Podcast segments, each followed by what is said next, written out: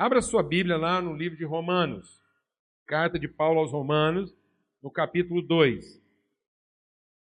Carta aos Romanos, no capítulo 2. Aleluia. Essa palavra, assim, abençoou muito o meu coração e me colocou um tremendo de um desafio aí no coração. Romanos, no capítulo 2. A gente vai ler o versículo de 6 a 8. Os versículos de 6 a 8, Romanos 2. Porque, na verdade, amado, né, assim, o que é uma virada de ano, né? É um dia passar para o outro. Então, na verdade, não tem muita novidade nesse negócio aí. Mas é um conceito que a gente trabalha, certo? Querendo ou não, né, a gente tem esse conceito do final do mês, do final da semana. É um período. Então, nós estamos encerrando um período, né? Nós estamos enterrando um período aí de 52 semanas que a gente fecha para balança e, consequentemente, você quer fazer planos, você quer pensar uma outra perspectiva, é a oportunidade de você né, iniciar. Algumas pessoas vão estar iniciando em atividades novas, assumindo cargos novos, desempenhando funções novas e, e tem aí algumas perspectivas pela frente. E a gente queria meditar numa palavra aqui que ela é muito diretiva. Ela é uma palavra mesmo assim de orientação para a nossa vida, que nos desafia e que nos dá um balizamento. Então, aqui em Romanos, Paulo escrevendo aos Romanos, ele diz assim: Romanos 6 a 8, é, Romanos 2, de 6 a 8. Deus retribuirá a cada um conforme o seu procedimento. Ele dará vida eterna aos que, persistindo em fazer o bem, buscam glória, honra e imortalidade.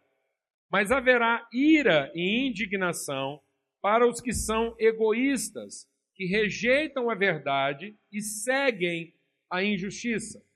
Vamos ter uma palavra de oração. Senhor, muito obrigado por esse tempo aqui e fala mesmo ao nosso coração, nós suplicamos. Espírito Santo de Deus, tua palavra, Senhor, é viva e eficaz, é poderosa para penetrar lá dentro de nós e separar o que vem da nossa carne daquilo que vem do Espírito do Senhor. E essa palavra é viva para imprimir em nós as verdades do reino. E é isso que nós queremos, ó Pai, em nome de Cristo Jesus. Amém. A palavra de Deus está dizendo que é, há uma promessa, há um compromisso empenhado de Deus conosco, que é ele vai retribuir segundo o nosso procedimento. É muito importante entender que isso não é uma relação bem de causa e efeito, como a gente pudesse é, comprar de Deus aquilo que nós estamos querendo. Quando a palavra de Deus diz que Deus vai retribuir segundo o procedimento, isso é intrínseco, isso não é relativo, é absoluto. Porque quando a palavra de Deus está falando de procedimento, ela não está falando de uma ação, ela não está falando de uma prática qualquer. Não é como você chegar num supermercado e com dinheiro comprar o tanto de açúcar que você precisa. A palavra de Deus está falando o que, que são as condições intrínsecas para você produzir açúcar. Não é para você comprar açúcar. Amém? É muito diferente. Muitas vezes eu não tenho compromisso com os processos que levam à produção do açúcar. Eu não tenho compromisso com os processos que levam à produção do milho, do arroz. Eu simplesmente vou lá e me empodero. Eu crio para mim uma condição de empoderamento para me apossar de uma coisa com a qual eu não tive a menor relação. Alguém está entendendo o que eu estou falando aqui? Então isso é relativo. Você pode ter o poder ou não. O que a palavra de Deus está dizendo é que você tem uma condição intrínseca de viver de desfrutar a eternidade dos processos de Deus. Você tem a condição intrínseca de ser gerador de virtude. Você não compra virtude. Você não vai lá e adquire virtude. Eu não tenho virtude e eu vou criar uma condição para que eu tenha o poder de ter a virtude que eu não tenho. Não. O que a palavra de Deus está dizendo é o seguinte: Deus vai honrar na sua vida aquilo que é intrínseco dele em você. Então Deus vai te dar vida eterna conforme for o seu procedimento. E aí ele não está falando de procedimento como sendo uma ação. Ele está falando de procedimento como sendo uma atitude. É o motivo, é a razão, é a forma como você está perfeitamente harmonizado entre aquilo que você faz e aquilo que você foi chamado a ser. Então, quando há uma perfeita harmonia entre aquilo que eu faço e aquilo que eu fui chamado a ser, a palavra de Deus diz que Deus vai abençoar isso com vida eterna. É a mesma coisa da palavra que diz lá: o reino de Deus é como um homem que foi lá e plantou uma semente. Ele plantou uma semente, essa semente vai germinar. Amém? Isso é intrínseco, isso é absoluto, isso não é relativo. Amém? Então nós estamos falando aqui de uma condição que é absoluta na minha vida. Ela não é relativa ao meu poder, ela não é relativa à minha capacidade, não é uma barganha que eu faço com Deus. Eu não chego de uma hora para outra para Deus e falo, Deus, eu reuni agora o recurso e eu quero comprar do Senhor vida eterna. Ninguém vai comprar vida eterna. Ou eu entro na dimensão, ou eu encarno essa condição, ou eu nunca vou saber o que é isso na minha vida. Porque isso tem a ver com uma relação, isso tem a ver com uma consciência. Tanto ele não está falando de práticas, deixa Deus ministrar o seu coração. Tanto ele não está falando de práticas que ele não lista uma série de práticas. Paulo não está fazendo, olha, você quer desfrutar a vida eterna, você quer ter certeza de que seu ano será um ano bendito, de que você vai entrar na dimensão das coisas eternas. Então, olha, ah, passa sete vezes isso, dez vezes aquilo, tantas vezes aquilo outro, ou reza tantas vezes, ou decora essa reza e faz essa reza, ou vai no lugar tal, sobe no monte tal, frequenta tantos cultos. Não é disso que ele está falando. Tanto que ele está dizendo o quê? Que a pessoa vai herdar, ela vai entrar numa dimensão de ira e indignação. Ela vai viver num estado permanente de raiva e frustração, uma incompatibilidade com a virtude. Se ela tiver motivações o quê? Egoístas. Então ele não fala do que você faz de errado. Não, você pode estar fazendo tudo certo. Mas se você estiver fazendo o seu certo e as suas motivações forem egoístas, o seu caminho é de injustiça. Então você não entra na dimensão do reino de Deus. Você cria um universo paralelo que não desfruta, não comunga, não se amalgama, não se mistura com aquilo que é a vontade de Deus para a sua vida. Então ele não tem que fazer uma lista. Então presta atenção no que eu vou te dizer, porque é muito grave. Às vezes você está pensando assim, puxa, o meu ano foi lá essas coisas, mas o ano que vem eu queria que fosse diferente. Aí você lista uma série de coisas que você gostaria para o seu ano. Mas sem você perceber, todas as coisas que às vezes você está listando para o seu ano novo, elas são corretas, mas são egoístas.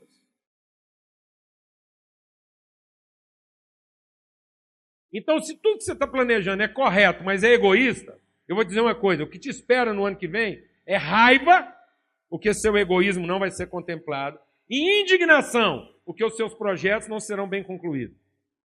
Alguém está entendendo o que eu estou falando aqui ou não, mano?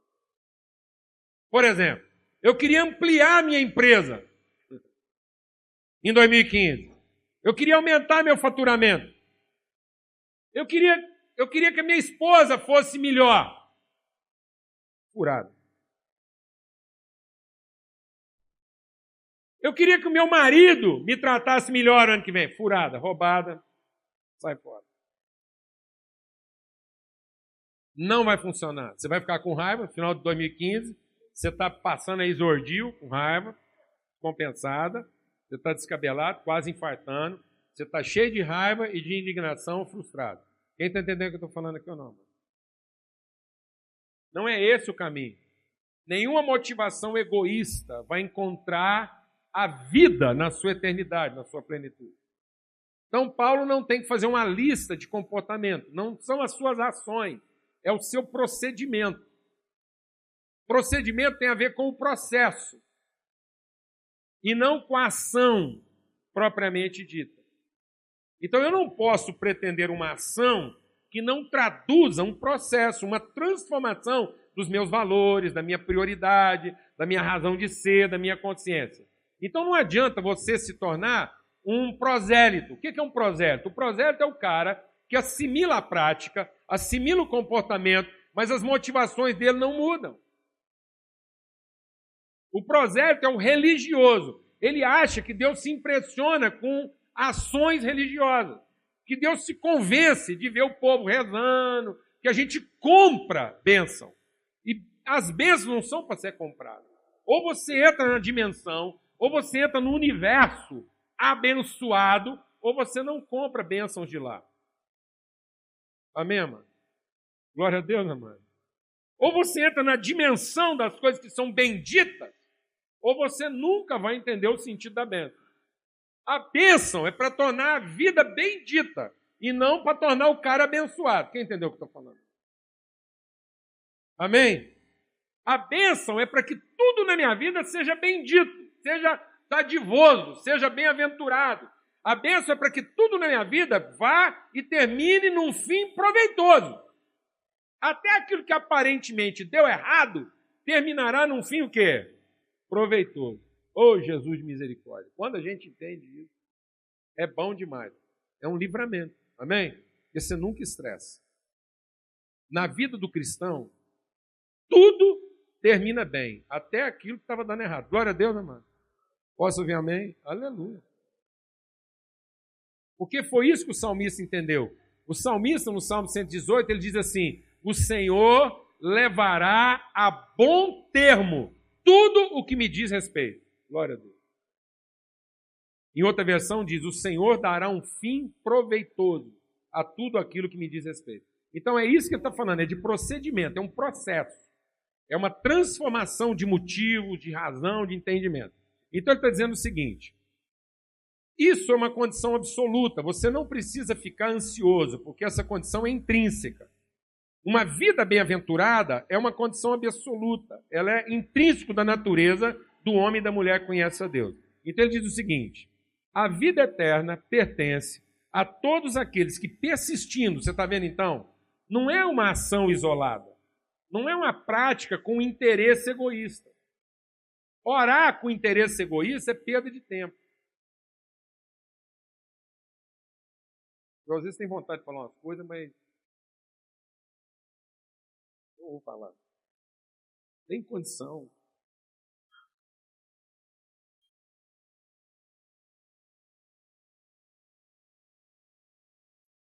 Às vezes a gente está se embriagando de coisa, mas que está roubando o nosso senso. Algumas práticas religiosas que nós estamos mantendo na nossa vida, elas não funcionam. Elas só servem para a gente ficar enganado. Por isso a palavra de Deus diz que algumas práticas religiosas elas entorpecem a nossa mente.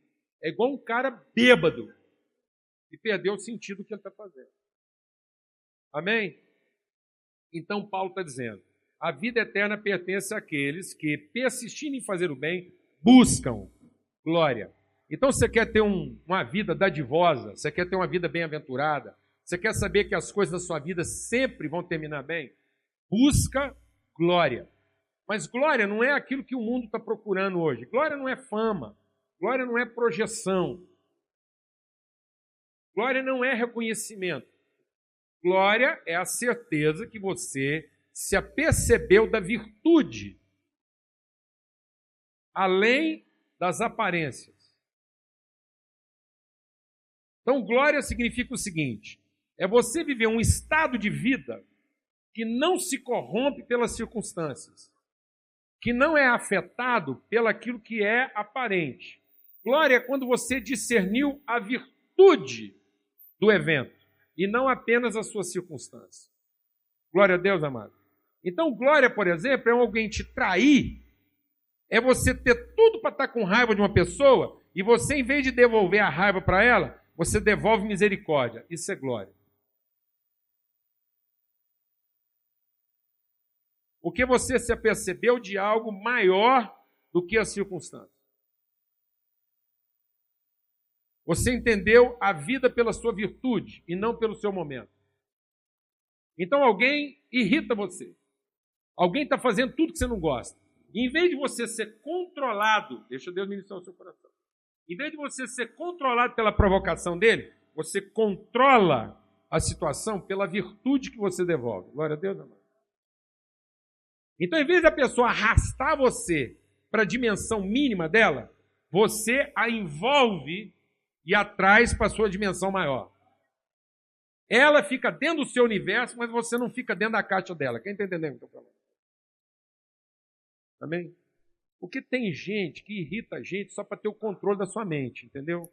Porque ele provoca você e ele sabe te provocando, você vai ficar com raiva, você vai pensar nele o dia inteiro. Quem está pensando? Ele é tão carente, ele é tão mal resolvido, que ele provoca, porque ele, ele é o seguinte, explica. Tem um tipo de gente que ele tem certeza que ninguém seria capaz de amar ele, entendeu? Porque se ele ficar sozinho com ele, ele é tão chato que ele não se suporta. Tá? Então ele não acredita que alguém o ame. É igual a minha mãe. Explicar.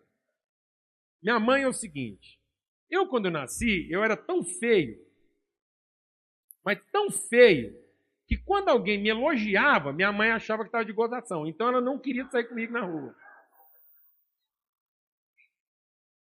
Minha mãe não saía comigo na rua. Já falava assim, se alguém fala, ah, que neném é bonitinha, fala, tá de gozação, ela ficava irritada, entendeu? Então tem gente que ele sabe, ele é mais ou menos assim, ele sabe que ele não emplaca. Então a única forma que ele encontrou de se conectar é com a provocação. É com a irritação. Então, se ele irrita você, se ele te provoca, você está dominado. Isso é o Satanás, entendeu? O Satanás ele não conseguiu ter reino próprio.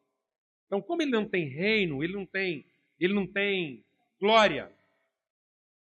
Ele não tem glória, então ele usa o poder dele para fazer você ficar pensando em porcariado o tempo todo, porque ele te provoca, ele te seduz, ele te tenta. Aí você sem perceber, você fica pensando naquela desgraceira o tempo inteiro. Mas, se alguém provoca você para você ficar dominado da raiva e você devolve misericórdia, agora é ele que tem que pensar no seu dia inteiro. Alguém entende o que eu estou falando? E eu fico assim, mas não tem condição. Será que essa pessoa me ama mesmo? Será que é de verdade? Aí você colocou uma brasa na cabeça dele. Amém? Porque quando o seu inimigo, deixa Deus ministrar o seu coração, quando o seu inimigo te pede pão, o seu inimigo, quando ele te pede pão, ele não está pensando que você vai dar pão para ele. O seu inimigo te pede pão para provar para você que você não presta, que você não vai dar pão para ele e que ele tem tudo para continuar com raiva de você, porque no fundo você é inimigo dele, ele é inimigo seu. Então ele te pede pão não porque ele está querendo que você dá pão. Ele te pede pão para você poder negar para ele o pão, para ele ter certeza que seus dois não podem ser amigos. Está entendendo o que eu estou falando? Aí ele entrou na sua mente. Ele dominou você com a miséria dele. Mas aí, quando o seu inimigo te pede pão, em vez de você negar o pão você dá o pão para ele, você o surpreende com a sua misericórdia, agora aquele pão pega fogo na cabeça dele. É isso que a Bíblia está dizendo. Porque agora todos os seus argumentos estão desconstruídos. Não há mais justificativa para a raiva dele. Você está entendendo isso, meu irmão? Quando você fica magoado com alguém te ofendendo, você está justificando a ofensa dele. Você está dizendo que ele tem razão de ser essa pessoa mal resolvida. Mas quando você devolve bondade para os atos ruins dele, ele ficou indesculpável na raiva dele. Glória a Deus. Isso é glória. Então, como foi que Jesus nos apresentou glória? Estava tudo errado, todo mundo humilhando, maltratando Jesus, e na medida que a gente o maltratava, ele devolvia bondade. Na medida que a gente traía, ele devolvia perdão. Isso é glória, você entrar na dimensão da glória de Deus. Então faça planos para a sua vida de glória. O que é um plano de glória? É lá você, na sua casa, no seu negócio, estar disposto a entregar mais do que o que as pessoas estão comprando. Quem está entendendo? Você sabe por que o mundo está essa miséria? Porque as pessoas não estão entregando nem o que está sendo comprado.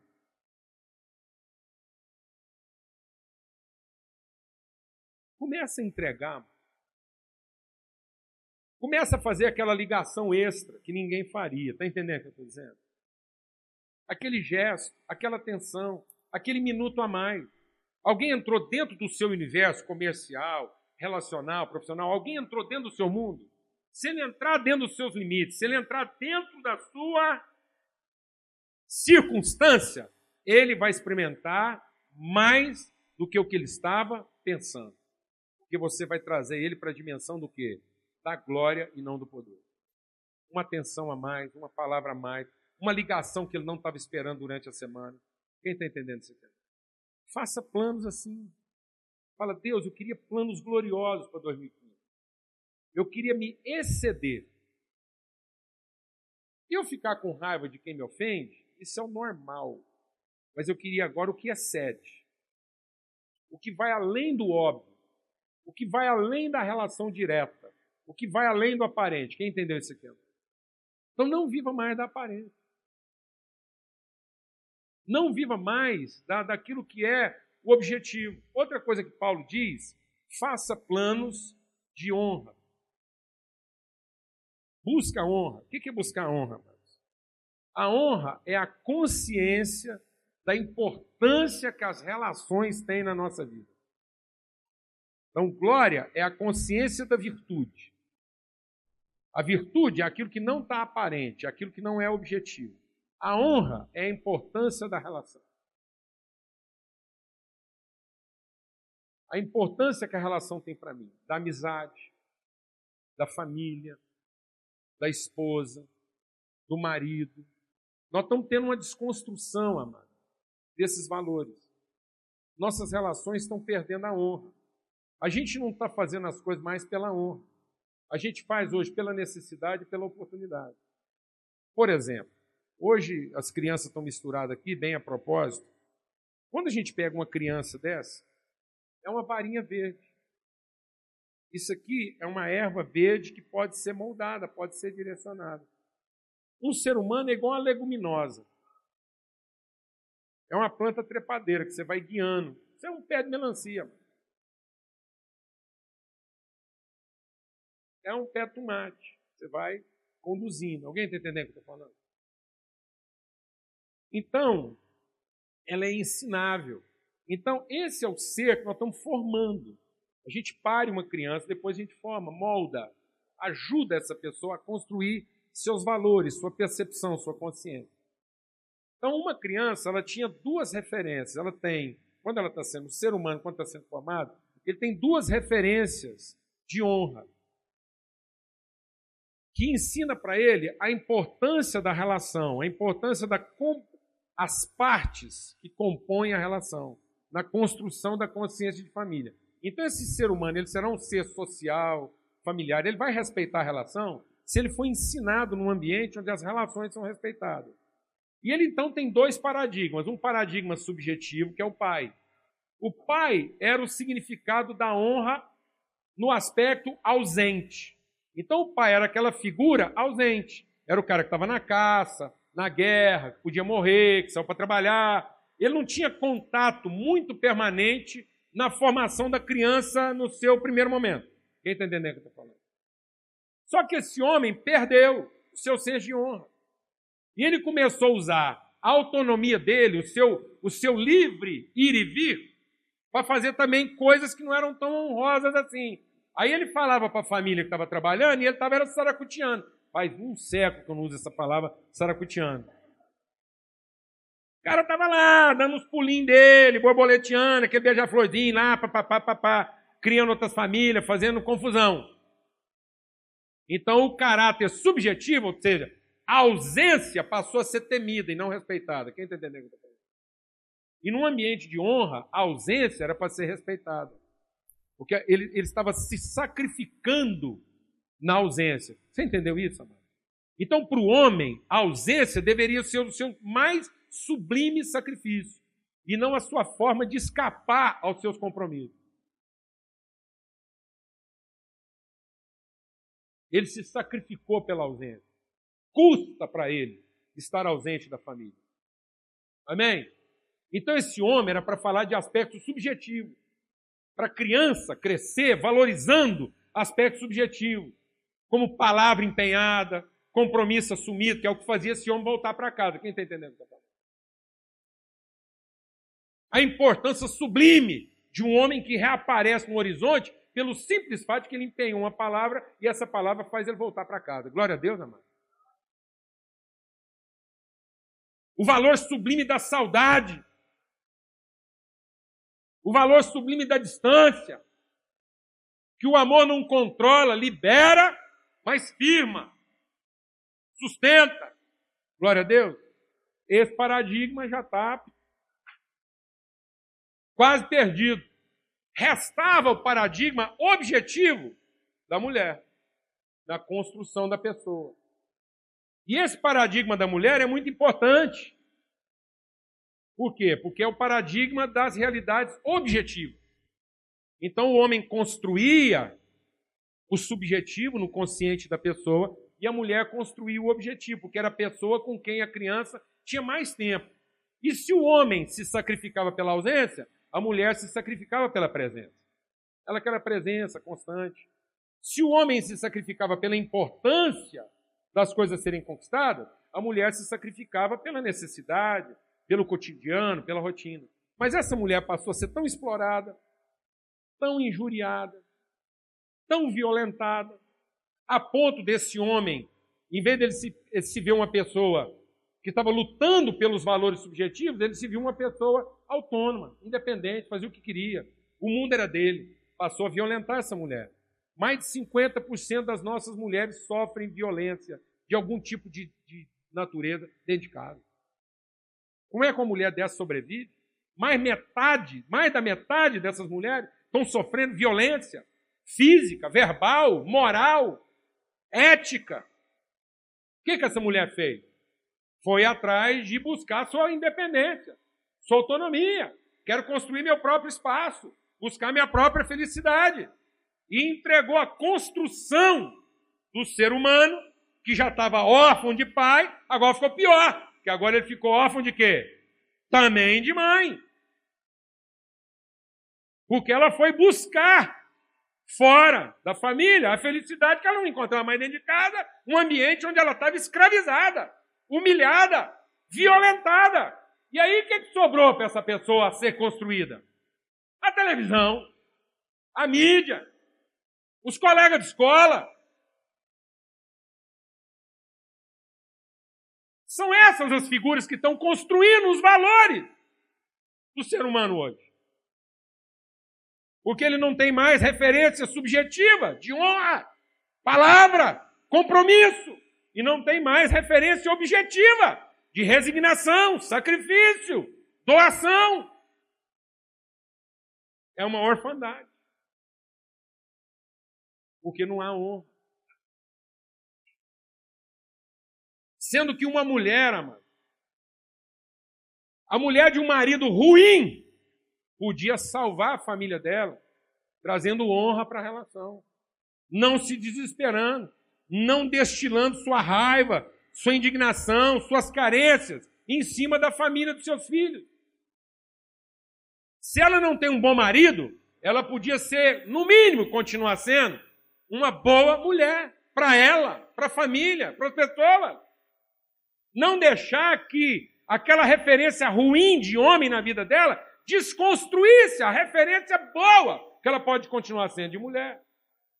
O marido de uma mulher ruim, esquisita, doida, ensandecida, ele não precisava usar a mulher dele desorientada para justificar o homem ruim que ele é, fazendo ele se ausentar de casa. Pelo contrário,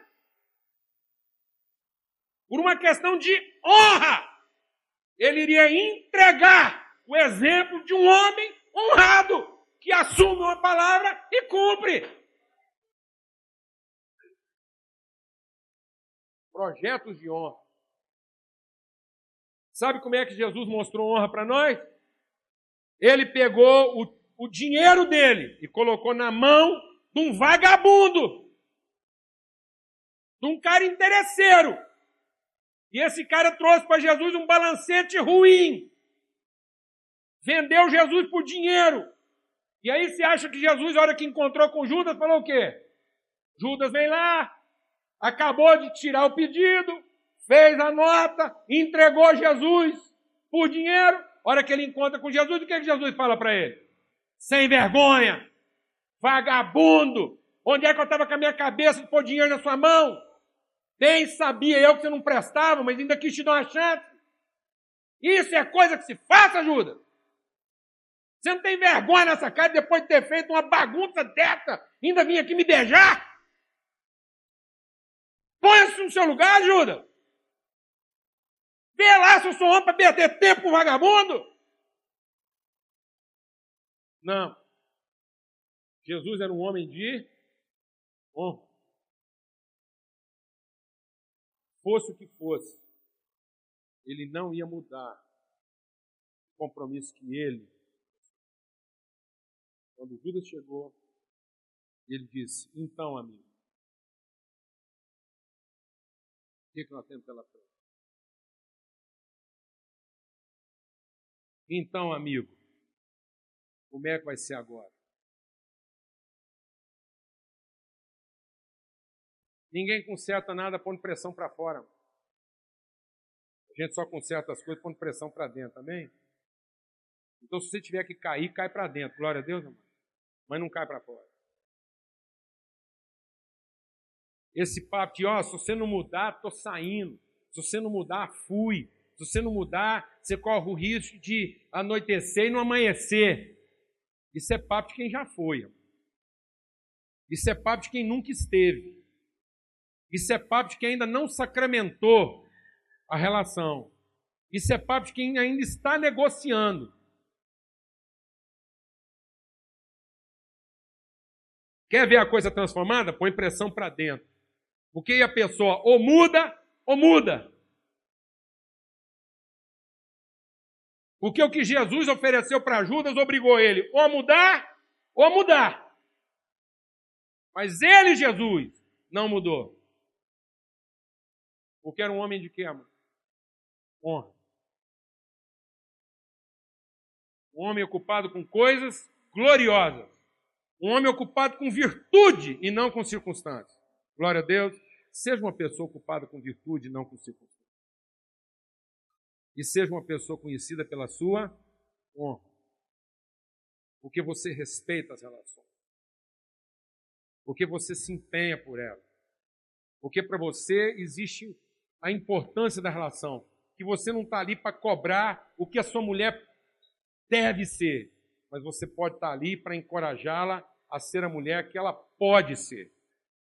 Você não está ali para cobrar as contas do que seu marido devia ser para você.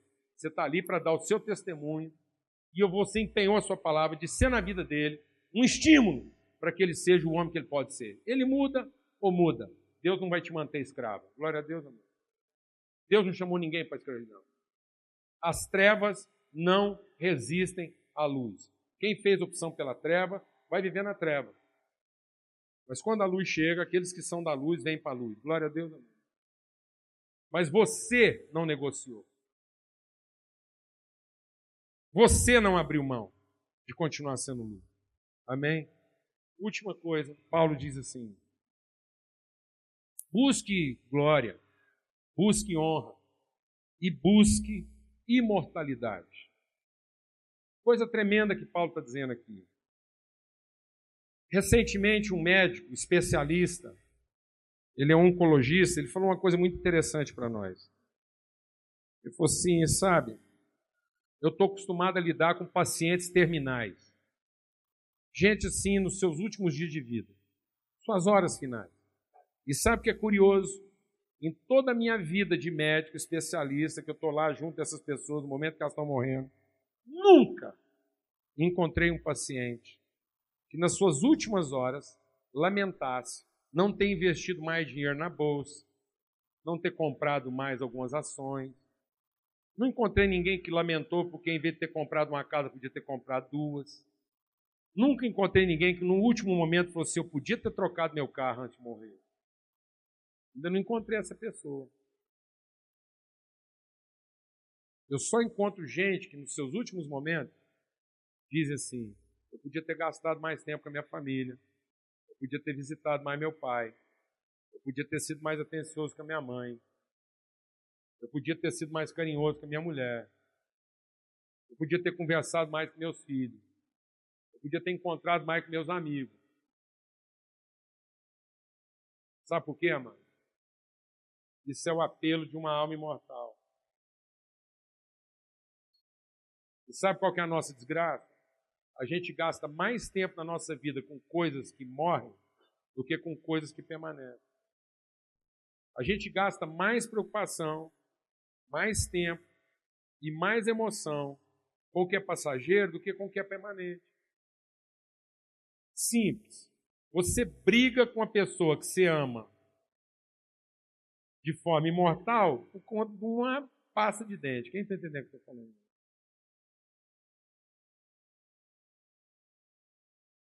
Por causa de um bife. É ou não é verdade? É ou não é verdade? Por causa de uma camisa. Irmãs que pararam de conversar uma com a outra por causa de uma sandália. É, não é? Esconde o fio dental. Esconde o fio dental. O cara é cross, ele esconde o fio dental para ter certeza que a hora que ele quiser está lá onde é que ele precisa. Porque nenhum endemoniado vai pegar aquele fio dental. Em vez dele comprar uns 10 já de uma vez, não, ele esconde o dele. 2014, 2014, eu estava lá em casa anteontem, dando uma volta em casa. Falei, Deus, que coisa maravilhosa. Sofri tanto por causa de cabo de celular esse ano. Fiz coisas assim, fiz coisas terríveis. Peguei os carregadores com os cabos, escrevi o nome de todo mundo, pus o nome de cada um no carregador e no cabo. Para ter certeza que a hora que sumisse eu sabia exatamente quem foi o delinquente. E a hora que sumisse, ele ia ter que admitir que foi o dele, que estava com o nome dele. Ele não podia falar, ah, era o meu. Não, estava tudo com os nomes. E aí eu estava andando em casa e tudo quanto é cômodo da minha casa que eu ia tinha um cabo de celular. E eu já não sabia mais quem que era de quem. E foi virando aquela confusão, porque todo mundo lá em casa resolveu comprar cabo de celular um para o outro para não ter mais estresse. Então houve uma oferta de cabo de celular em casa. Se você está precisando de um cabo de celular, pode pedir. Eu, eu fui fazer uma faxina no meu carro, virei para o zelador do prédio e falei: Você está de um cabo de celular? Dei para ele. Se você estiver faltando na sua casa, vai lá em casa, tem para você. Só na minha cozinha ontem tinha três. Eu falei, vou pegar um, porque eu vou sair de carro, eu preciso de um. Cheguei no carro, tinha dois. Falei, não precisava ter trazido o terceiro. Coisa fantástica que mudança, que cura.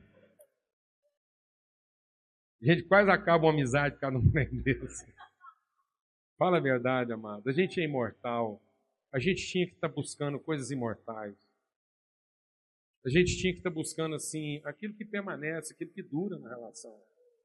As pessoas estão buscando isso, sabe, amado? Você não está percebendo, mas isso está acontecendo na sociedade. Isso está acontecendo em volta de nós. O ser humano nunca foi tão envolvido com saúde igual ele é hoje. Essa coisa da saúde virou uma paranoia, porque ninguém quer morrer, não. O cara não quer morrer, não. Está todo mundo tentando dar uma sobrevida e chegar saudável no 100, 120. Mas está na Bíblia, vai, 120 não vai passar. Adianta, tem lá de desde Noé, que é 120, está no 120, vai continuar no 120. Mas tá bom, que seja 120, os caras estão buscando isso. Por que, que a saúde hoje é uma coisa importante? Porque agora dá para ter saúde. Antigamente, Idade Média, isso não era preocupação. A preocupação do cara era, era, às vezes, assim, um pouco mais de arte, um pouco mais de beleza, porque ele sabia que a vida não ia durar. Aquilo, a média de idade era 50 anos, pensa bem, mas 40 e poucos anos. Média de idade, na Idade Média. Aquilo o cara pegava uma doença e tinha que resignar, pegar com Deus, com os amigos, porque ele sabia que não tinha jeito, não. Aquilo, qualquer gripe matava o cara, qualquer situação, o cara ia embora. Uma unha encravada podia matar ele, morria do que ele não sabia. Alguém está entendendo o que eu estou falando agora? Não, vira o cara de cabeça para baixo, põe trem artificial nele, um coração de metal, põe umas pilhas, um negócio, o cara fica meio cibernético. Né? A gente achava que aquilo, um homem de 6 milhões de dólares, quem lembra daquilo? Aquele cara bonitão. A gente achava que aquilo era um absurdo, hoje não. Hoje aquilo é uma realidade. Hoje é uma realidade que um dia vai ter prótese para o cara enxergar, para escutar, para tudo.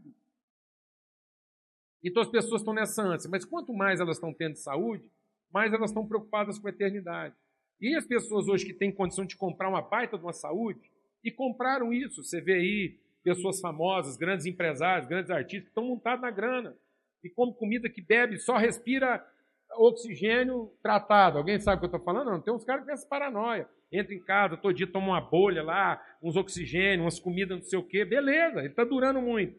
Mas aí ele não contenta em gastar o dinheiro dele só nisso. Aí ele tem que criar uma fundação, fazer bem para alguém. Virou uma onda esse negócio. Virou uma onda. O cara já não quer mais pegar a fortuna dele e deixar 100% da fortuna dele para a família, porque ele sabe que isso é bobagem. Que esse povo vai se estapear, um vai matar os outros, e que na verdade ele nem sabe se a família ama ele.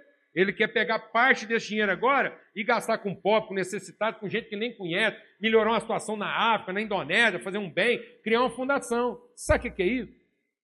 Isso é desejo de imortalidade. É o cara tentando redimir a própria história. É o cara tentando deixar uma lembrança que vai além do túmulo dele. Isso não está errado.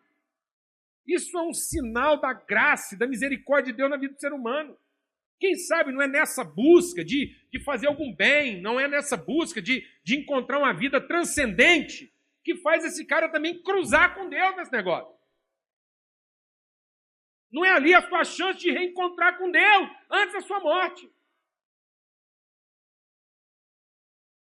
Você pega aquele cara lá da Apple lá, o cara morre no, no auge da sua capacidade intelectual, doido para fazer algum tipo de benefício, alguma coisa, doido para deixar uma marca transcendente. Quem sabe aquilo não foi a salvação dele? Quem sabe ali não estava o seu melhor projeto de vida? Quem sabe ali não é a hora em que ele está se reencontrando consigo mesmo? e com a eternidade do seu processo. Quem sabe não foi ali que a graça de Deus finalmente o alcançou? Depois de ter alcançado tudo que a ciência podia oferecer para ele. Mas havia desejo de imortalidade. Amém? Há um desejo de imortalidade na sua vida. Invista na imortalidade da sua alma.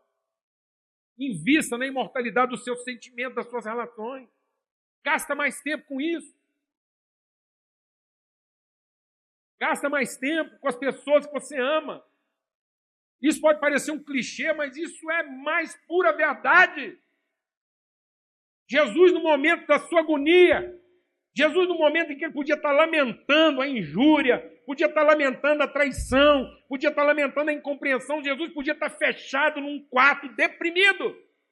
Jesus podia estar nutrindo todo tipo de sentimento negativo que vai de encontro ao vácuo de uma pessoa mal resolvida. Gente mal resolvida tem um buraco negro dentro dela que vai puxando tudo para dentro. Jesus podia estar lá num quarto lamentando: eu fiz de tudo, eu fiz o meu melhor, e esse povo não me entende, ninguém me acolheu, meus amigos me abandonaram, que vida mais errada, eu não devia ter feito isso, não devia ter feito aquilo, eu devia ter pensado mais em mim mesmo que nada. Jesus preparou um jantar, colocou uma mesa, faltando algumas horas para se despedir, para sair desse mundo. Ele quis celebrar essa despedida num jantar com gente que traía, com gente que não merecia isso, e deixar uma lição de eternidade. Está aqui aqueles que eu amo, vocês são os que eu amo, e é com vocês que eu quero repartir minha vida. Tenha projetos de imortalidade. Tenha projetos de honra. Tenha projetos de glória. Quem busca glória, honra e imortalidade vai encontrar a vida eterna. E Jesus nos deu lição disso. No momento em que tudo que era aparente se desfazia, Jesus revelou a percepção das virtudes invisíveis. Onde tudo era ódio, raiva, incompreensão, ele revelou misericórdia, bondade, amor, esperança. Onde todo mundo traiu e todo mundo vendeu e todo mundo negociou, Jesus sustentou sua palavra em favor dos seus amigos. E quando tudo se desfazia, quando o mundo desmoronava, Jesus continuava pensando na eternidade. Pensando nas coisas que não morrem, na semente que não morre, mas que frutifica. Que Deus possa abençoar a nossa vida. Que 2015 seja um ano de glória, honra e imortalidade. Amém a gente possa encerrar o ano 2015 dizendo: puxa, eu, eu vivi coisas imortais, eu vivi coisas gloriosas, e eu, eu aprendi o que, que a honra é. Eu honrei e fui honrado. Amém? Em nome de Jesus. Vamos ter uma palavra de oração. Peça mesmo que Deus faça com que você insista. Seja alguém que insiste nessas coisas. Paulo diz: Deus dará a vida eterna àqueles que insistem em fazer o bem e que buscam glória, honra e imortalidade. Mas sempre haverá ira e indignação para aqueles que são egoístas e rejeitam a verdade e seguem a injustiça. Senhor, muito obrigado por essa manhã. Obrigado por essa semana que começa e bem no meio dela nós vamos mudar de ano. Geralmente nosso coração trabalha nessa época pensando coisas novas e querendo viver diferente, viver melhor e experimentar coisas melhores. E os planos que a gente esteja fazendo para o próximo ano sejam planos de glória, honra e imortalidade. Que haja virtude, que haja consciência, que haja esperança. Que a gente vai se tornando mesmo pessoas mais mais nobres, mais dignas, mais sensíveis e mais incorruptíveis. Que a gente não se corrompa diante das circunstâncias, que a gente não retroceda diante do desapontamento e que a gente, Senhor, não não negue diante do confronto. Que a gente não negue, Senhor. Mas que a gente busque glória. E a gente não retroceda. Mas que a gente avance em honra. Que a gente não se acovarde. Mas que a gente tenha a valentia, a coragem das pessoas honradas. E que a gente, ó Deus, entre nessa dimensão das coisas que não se perdem dos bens, do patrimônio que é duradouro. A tua palavra diz que quem acumula nos céus, acumula para a eternidade. As coisas que nós acumulamos na terra, a traça e a ferrugem consomem. Mas as coisas que nós acumulamos na alma, no espírito, na eternidade, a traça e a ferrugem, o ladrão não pode roubar. Que a gente tenha tesouros eternos guardados no coração. Que a gente consiga acumular tesouros eternos no coração dos nossos filhos dos nossos amigos. Que ao se lembrarem da gente, eles não se lembrem do patrimônio que a gente tem, mas que eles possam se lembrar da riqueza que a gente carrega. Que eles não tenham saudade dos nossos benefícios, mas eles tenham saudade do que a gente representa. Em nome de Cristo Jesus. Em nome de Cristo Jesus. Em nome de Cristo Jesus. Que o amor de Deus, o Pai, a graça do Filho, a comunhão, o testemunho o Espírito Santo de Deus seja sobre todos, hoje e sempre. Que esse ano que se inicia seja um ano ainda mais bendito. Um ano que a gente experimente ainda mais milagres de Deus. Que os nossos caminhos subam ainda mais alto. E que os nossos pensamentos sejam ainda mais elevados. No poder de Cristo Jesus, pelo sangue do Cordeiro. Em nome daquele que deu tudo em favor de nós. Amém. Amém. Graças a Deus.